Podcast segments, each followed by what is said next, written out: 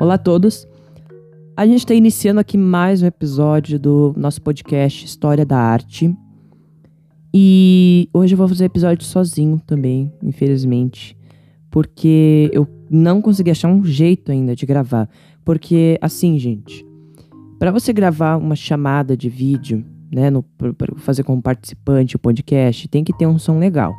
Aqui eu uso eu uso um setup com mesa de som, com uh, um, um, microfone uh, profissional. Então aqui tem uma qualidade de som legal, ele consegue abafar os sons externos. Só que uma chamada de vídeo é diferente, a pessoa pode não ter um equipamento e eu tenho que achar um jeito de melhorar a qualidade de som para vocês, porque eu sei que muitos ouvem com fone de ouvido, ouvem no carro e não é legal ter uma qualidade ruim. Você tem que saber como alterar uh, as frequências. Então eu sei como é difícil trazer um conteúdo bom para vocês, que é o que eu quero trazer para vocês, né, claramente. E também é difícil para mim as configurações que eu tenho que fazer. O que eu achei de melhor agora é fazer no Zoom, né?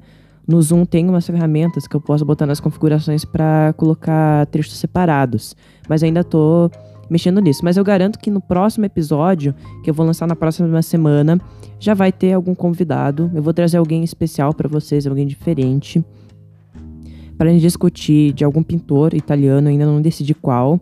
Mas hoje eu trouxe um pintor italiano que foi um dos pais do maneirismo. Ele foi mais um pintor que esteve em Florença, que trabalhou com os Medici, aliás, Todos os pintores da nossa lista do podcast trabalharam com os Medici e estiveram em Florença. E o pintor de hoje não é ninguém menos que Agnolo Bronzino. É um pintor que, assim, ele não é muito reconhecido no mundo da arte, né? Não é um pintor muito reconhecido, uh, não é um pintor conhecido também, mas eu trago para vocês alguém diferente hoje. O nome completo dele era Agnolo di Cosimo di Mariano. Ele era conhecido como Il Brondino Monticelli. Ele nasceu em Florença no dia 17 de novembro de 1503. E ele foi um pintor italiano e importante representante do maneirismo, ou o pai do maneirismo. Bem, existem poucas informações sobre a infância dele, sobre a trajetória de vida dele, e por isso os estudiosos eles associam que ele era alguém pobre por causa disso, porque as famílias ricas eles uh, escreviam a biografia né, das crianças. Então tem todo um arquivo sobre a história da, de, dos membros das famílias ricas e do Agnolo Brondino já não existe esse arquivo.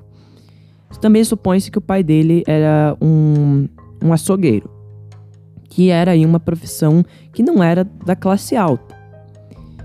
E também foi encontrada dificuldade para se estabelecer o um nome verdadeiro dele. Você sabe que o nome dele era Gnoldo, mas qual que era o sobrenome dele? Então, como não conseguiu se estabelecer e, e, e, e os estudiosos pensaram que tinha que se dar um sobrenome para ele, como todos os pintores, foi estabelecido o nome de Bronzino, né? Os contemporâneos deram para isso. O apelido Bronzino significa como uma estátua de, de bronze, então é um semblante que foi, que foi dado a ele, né? O primeiro mestre dele, ou seja, o, o primeiro mestre que ele seguiu, morou no ateliê, foi Rafaelino de, del Garbo, não se sabe mais o, ano, né? Não sabe o ano que se tornou discípulo dele.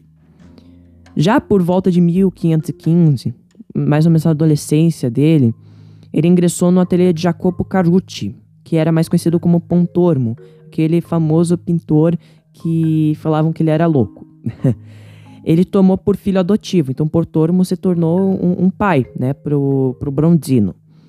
E desse modo ele teve um papel fundamental na carreira dele. Você pode ver o estilo dele que é bem parecido. E aliás, em referências bibliográficas de Pontormo, diz que o trabalho dele era muito parecido o de Bronzino, porque houve a criação né, dele. Uh, só para eu, eu, trouxe aqui um pouquinho sobre Pontormo também, só para fazer uma referência a ele. O nome de Pontormo completo era Jacopo Carucci.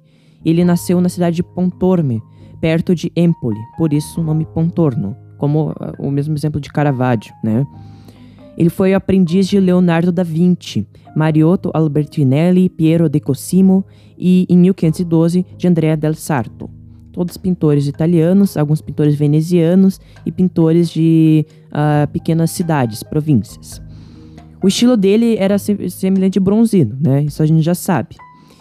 E ele compartilhava um maneirismo de rosto fiorentino e parmigianino, pro, pro Bronzino. De alguma forma, o, o Pontormo ele conseguiu antecipar o barroco. Olha isso, gente. Ele antecipou o barroco e as tensões de El Greco. Então, El Greco, a gente vê aquele o pintor O Grego, que era da corte espanhola, se inspirou muito em Pontormo. O que, que a gente vê nas pinturas de Pontormo? Eles chamavam ele de louco porque era uma pintura que tinha muito, era muito carregada com cores, né? Então, eram muitas cores, muitos movimentos, e a gente via que o fundo das obras era um fundo escuro, um fundo meio desfocado, era um efeito muito legal que ele conseguia colocar na pintura. Junto com o pai adotivo, né, Pontoro, a Bronzino realizou a decoração da Capela Capone, na igreja de Santa Felicità, em Florença. Já em 1530, mais ou menos, ele já era um pintor bem consagrado e reconhecido, né? Pela razão é, de ter trabalhado em vários projetos, como é, pela família Dello Roveri, que convidou ele para trabalhar em Pesaro, onde ele permaneceu mais ou menos dois anos. Ele fez na, em Pesaro a Vila Imperial, junto a Batista Dossi, Francesco Menotti, Raffaellino Del Cole, Girolamo Genga e Dosso Dossi, sobre o mecenato de Francisco Maria I, que era o, o Duque de Urbino. A Cosmo I de Medici, quando ele foi governador de Florença, né, um regente, ele decidiu apelar vários pintores da época, dentre qual Bronzino, para serem pintores da corte. E Bronzino se tornou o pintor favorito de Cosmo I. Se tornou pintor oficial da casa dos Medici. Daí, é, uma das viagens que mais foram conhecidas de Bronzino foi quando ele foi para Roma. Ele foi juntamente com, com um ajudante para encontrar uh, outro ajudante em Roma para realizar a tapeçaria Arazzi, alguém que tivesse as, as adequadas aí uh, ah, para ter uma adequada função nessa tapeçaria, porque era uma obra bem grande também para a família Medici. E ele empregou ali Rafaelo D'Alcole, que se tornou um grande pintor também posteriormente, mas também não, não muito reconhecido. Ele morreu, né? É, Pontorno morreu em 1556, que era o pai dele, e Bronzino ficou muito desolado com isso. E, e, no, e, e nessa época ele estava se dedicando à conclusão dos afrescos na igreja florentina de São Lourenço. Já mais ou menos uh, nove anos depois, em 1563, é, ele se tornou um dos membros fundadores da Academia de, de Academia de Desenho, né? Uh, e participou de várias homenagens póstumas a Michelangelo nesse mesmo ano. Bronzino ele morreu no dia 23 de novembro de 1572, na casa de um aluno favorito dele, Alessandro Alori, que era o discípulo dele, em que, em homenagem de mestre, do mestre dele, Bronzino, ele passou a se chamar Alessandro Bronzino. Talvez, especula-se, né? Talvez tenha sido um neto, um, um, um neto ou tenha sido um sobrinho de Bronzino, mas não se sabe. A maior parte das pinturas dele são retratos, né? É, de grandes escritores, integrantes da família Medici, que foi um pintor oficial da família Medici. Uh, e pode-se ver como os agregados de Leonor de Toledo, a filha do vice-rei de Nápoles, a grande duquesa de, de Toscânia, pelo casamento com Cosme I. Então você vê aí que realmente ele teve grande importância na família Medici. Quando Mecenas, o Cosmo I, ele fundou a fábrica de tapeçaria em Florença. E Brondino se, ele se dedicou ao desenho de magníficas estampas, figurados. Por isso que ele foi para Roma, para tentar achar os serventes dele, para ajudar nessa nessa fábrica de tapeçaria, porque realmente era um projeto grande que Cosmo I tinha dedicado a, a Bronzino e tinha dedicado muita confiança a ele nesse projeto.